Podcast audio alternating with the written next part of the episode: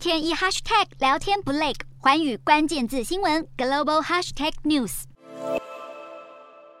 Disney Plus 推出原创南韩综艺节目，强攻亚洲市场。而十号迪士尼财报也告捷，宣告旗下影音平台 Hulu、ESPN Plus 和 Disney Plus 总订户数累计达二点二一亿，已经超越 Netflix，成为全球最大的串流影音平台，更给了迪士尼底气，宣布要涨价。不止用户成长，由于美国消费者在主题公园的支出增加，带动迪士尼上一季营收来到两百一十五亿美元，成长两成六。每股盈余也突破了一美元，而销售获利和用户成长都打败预期，成绩亮眼。消息一出，迪士尼十号盘后股价一度飙涨超过百分之六，狂贺。不过，迪士尼表示，串流媒体服务上一季还是有十一亿美元的亏损，并且预计在二零二四年底前实现获利。然而，在疫情改写的消费模式之下，电子商务整合串流媒体成为投资新宠，更吸引美国老牌零售业巨头沃尔玛加入战局，抢食市场大饼。《纽约时报》报道，沃尔玛正在考虑就 Disney Plus、Paramount Plus 和 Peacock 等串流平台加入沃尔玛的会员计划 Walmart Plus，